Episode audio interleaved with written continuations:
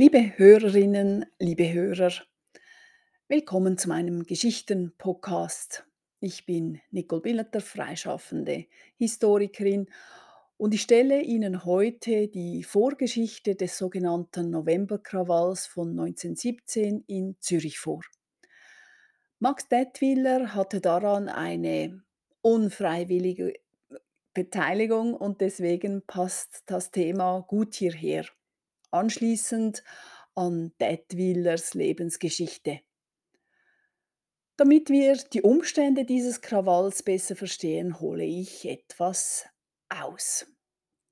Und ich erzähle deswegen eine längere Vorgeschichte.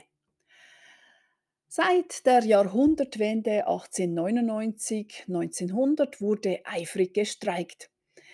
Es schien der Arbeiterschaft kein anderes Mittel richtig, um zu ihrem Recht zu kommen. Die Schweiz war im Vergleich ein Land mit der höchsten Streiktätigkeit. Von 1900 bis 1914 wurden 1826 Streiks gezählt. Das sind etwa 130 pro Jahr. 1907 war schließlich das Jahr mit den meisten Streiks. Etwa 32.000 Personen traten in jenem Jahr in einen Streik. Um diese Streiks zu brechen, wurde oft das Militär eingesetzt. Zudem importierte die Obrigkeit oder die betroffenen Unternehmer jeweils Streikbrecher. Streikbrecher sind Personen, die anstelle der Streikenden deren Arbeit aufnehmen und weiterführen. Sie waren bei der Arbeiterschaft verhasst, denn natürlich unterliefen sie damit das gewollte Ziel. Zu den Einsätzen der Armee. Meist stieß dies nicht auf großes Verständnis in der Bevölkerung. Und die Einsätze provozierten die Streikenden, die oft nur friedliche Demonstrationen im Sinn hatten. Es folgten dann oft Ausschreitungen, die wegen der fehlenden Professionalität der Armee und ihrer Leitung verschlimmert wurden. Und die gewaltsamen Ausschreitungen brachten natürlich weiteres Misstrauen und weitere Wut hervor. Gewalt gebiert Gewalt. Bei den Streiks wurde am häufigsten gefordert mehr Lohn und bessere Arbeitszeiten. Normal waren damals noch 10-Stunden-Tage, meist an sechs Tagen der Woche. Außerdem wollten die Streikenden oft das Recht auf gewerkschaftliche Organisation durchsetzen. Dies wurde von den Fabrikanten in ihren eigenen Firmen in der Regel verboten hätte aber natürlich eine Verbesserung der Lage der Arbeiterinnen und Arbeiter gebracht. Die Streiks waren nicht nur zahlreicher ab dem Beginn des Jahrhunderts, sie konnten auch immer mehr Erfolge aufweisen. Während doch immerhin noch ein Viertel ganz scheiterte, gab es in 40 Prozent der Fälle wenigstens einen Teilerfolg. Nehmen wir 1906 als Beispiel. In diesem Jahr wurde im Baugewerbe gestreikt. Man forderte den Neun-Stunden-Tag und einen Lohn, der dem Sommerlohn entsprach. Die Unternehmer schlugen diese Forderungen rundweg ab. Nun begannen die Bauarbeiter branchenweise zu streiken. Die Anschläger erhielten dann einen Neun-Stunden-Tag. Die Parkettleger streikten eine Woche und siegten. Die Steinhauer erschienen halt jeweils erst um 7 Uhr morgens zur Arbeit. Die Gipser siegten nach drei Monaten Streik. Die Maler streikten ebenso und erhielten ebenso den Neun-Stunden-Tag. Auch die Zimmerleute streikten. Viele Meister anerkannten deren Forderungen. Andere brachten Streikbrecher ins Unternehmen und hielten damit das ganze Jahr durch. Im Zug dieser Streikwelle stellten am 15. Juni 76 Arbeiter der Autofabrik Arbenz und Co. in Albisrieden die Arbeit ein. Die Werkmeister hatten die Löhne gedrückt und ein als renitent beschriebener Arbeiter sollte entlassen werden. Seine Kollegen organisierten sich, denn auch sie befürchteten ihre Entlassung. Als der Fabrikbesitzer nicht auf die Verhandlungen einging, wurde gestreikt. Darauf entließ die Fabrikleitung sämtliche Arbeiter. Der Fabrikbesitzer erhielt auch Unterstützung von der Maschinenindustrie. Die Streiker wiederum verlangten Unterstützung vom Zentralvorstand des Metallarbeiterverbandes und erhielten sie ebenso. Nun stellten die Arbeiter von Arbenz vor der Fabrik Posten auf, die Streikbrecher abwiesen. Gleichzeitig schaltete Arbenz Inserate, dass er 80 bis 100 Metallarbeiter suche. Er wollte zudem die Hilfe von der Polizei.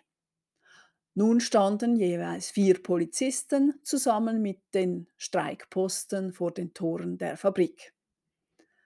Es wurde dann ein Verbot erlassen, sich gleich vor der Fabrik aufzuhalten.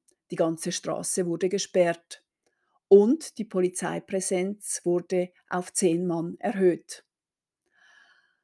Als Streikbrecher auf Lastwagen auf das Gelände transportiert wurden, folgte eine aufgeregte Demonstration mit einigen hundert Leuten. Es wurde zudem bekannt, dass der Leiter der Polizei ein Oberstleutnant Locher war, ein Sohn eines Regierungsrates. Es war zuvor in der sozialistischen Presse berichtet worden, er habe einen Gefangenen mit einem Gummischlauch misshandelt.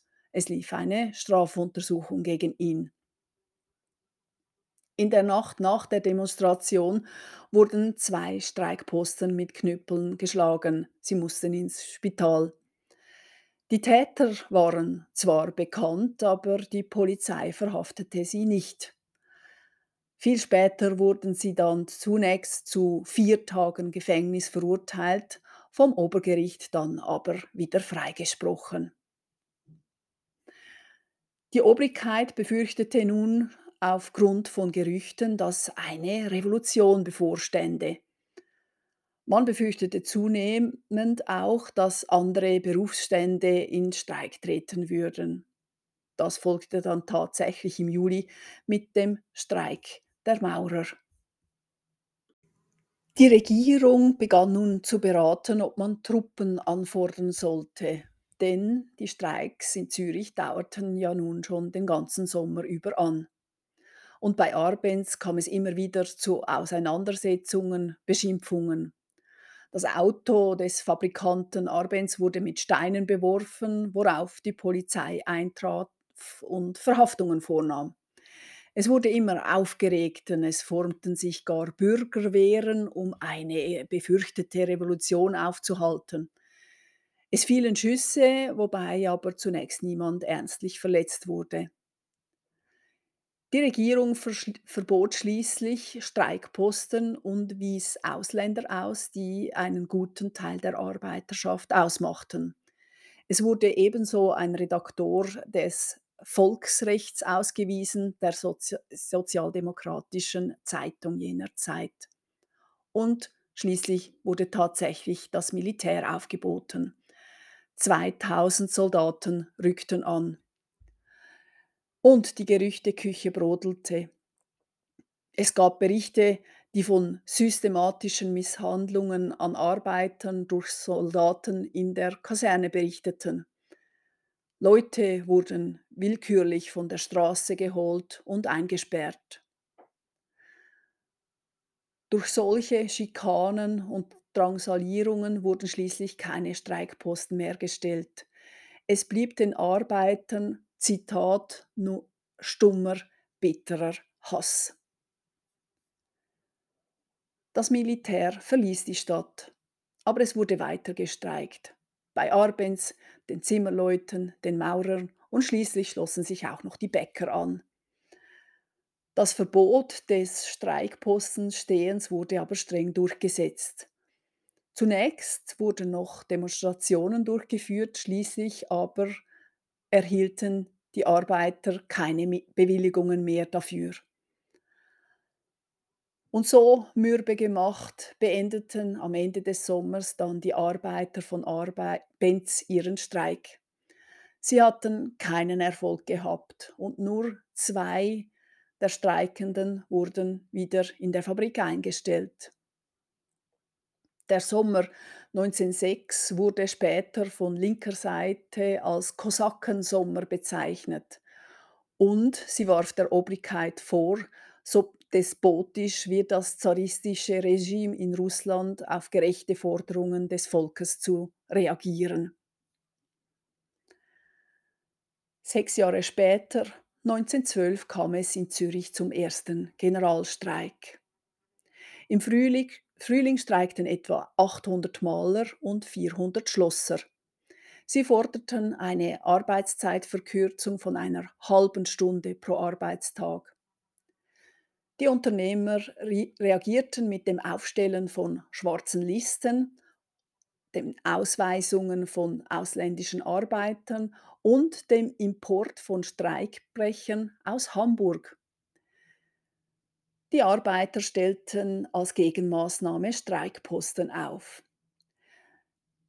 Die Lage eskalierte fast, als ein deutscher Streikbrecher am 15. April 1912 einen Maler, der als Streikposten eingesetzt war, erschoss. Der Streikbrecher wurde zwei Wochen später von einem Gericht in Pfäffikon freigesprochen. Die aufgebrachten Arbeiterinnen und Arbeiter forderten daraufhin von der Zürcher Regierung ein Einfuhrverbot von Streikbrechern aus dem Deutschen Reich. Die vers Unternehmer versuchten ihrerseits von der Kantonsregierung ein Streikpostenverbot zu erzwingen, das deutlich strenger war. Nach einer Debatte im Zürcher Kantonsrat wurde der Regierungsrat aufgefordert, Zitat, von allen Machtmitteln des Staates zum Schutze der Rechtsordnung Gebrauch zu machen. Zitat Ende. Am 6. Juli erließ der Stadtrat von Zürich auf Druck des Regierungsrates ein Streikpostenverbot. Die Zürcher Arbeiterunion erachtete dies als Provokation und versammelte am 9. Juli ihre Delegierten.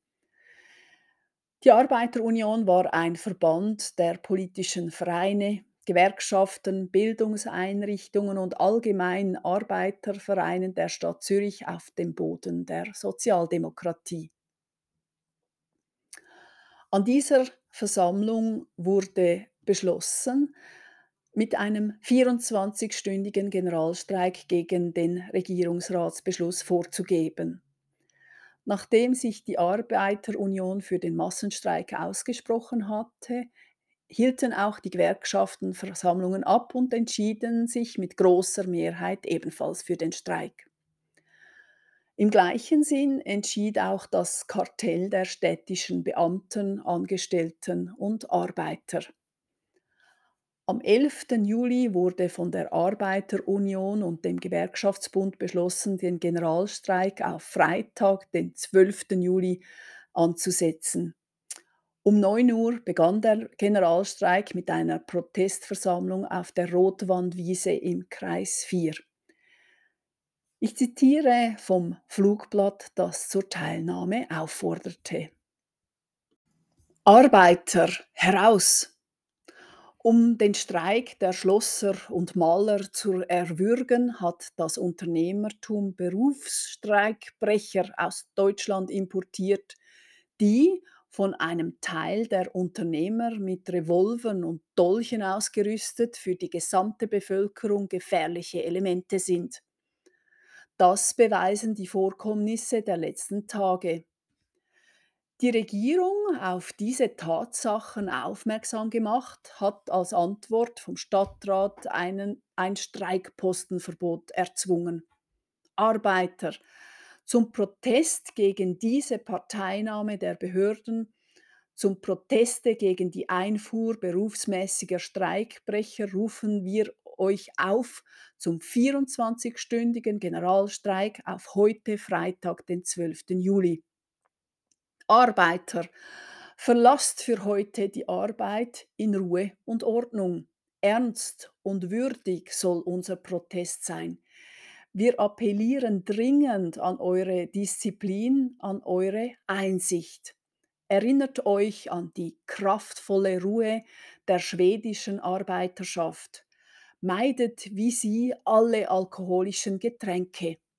Unterlasst jede Sonderaktion vor den bestreikten Werkstätten.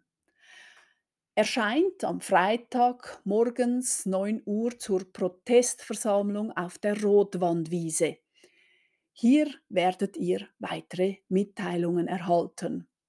Am Samstagmorgen wird die Arbeit wieder aufgenommen. Vorstand und Delegiertenversammlung der Arbeiterunion Zürich. Zitat Ende.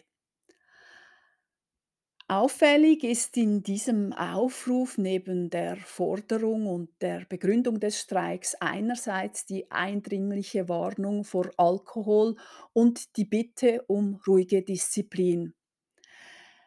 Es war dies das Ergebnis langjähriger Erfahrung der Arbeiterführer. Sie wollten nicht das Bild einer chaotischen Truppe gefährlicher Randalierer abgeben, die im Alkoholrausch Personen und Gebäude angriffen.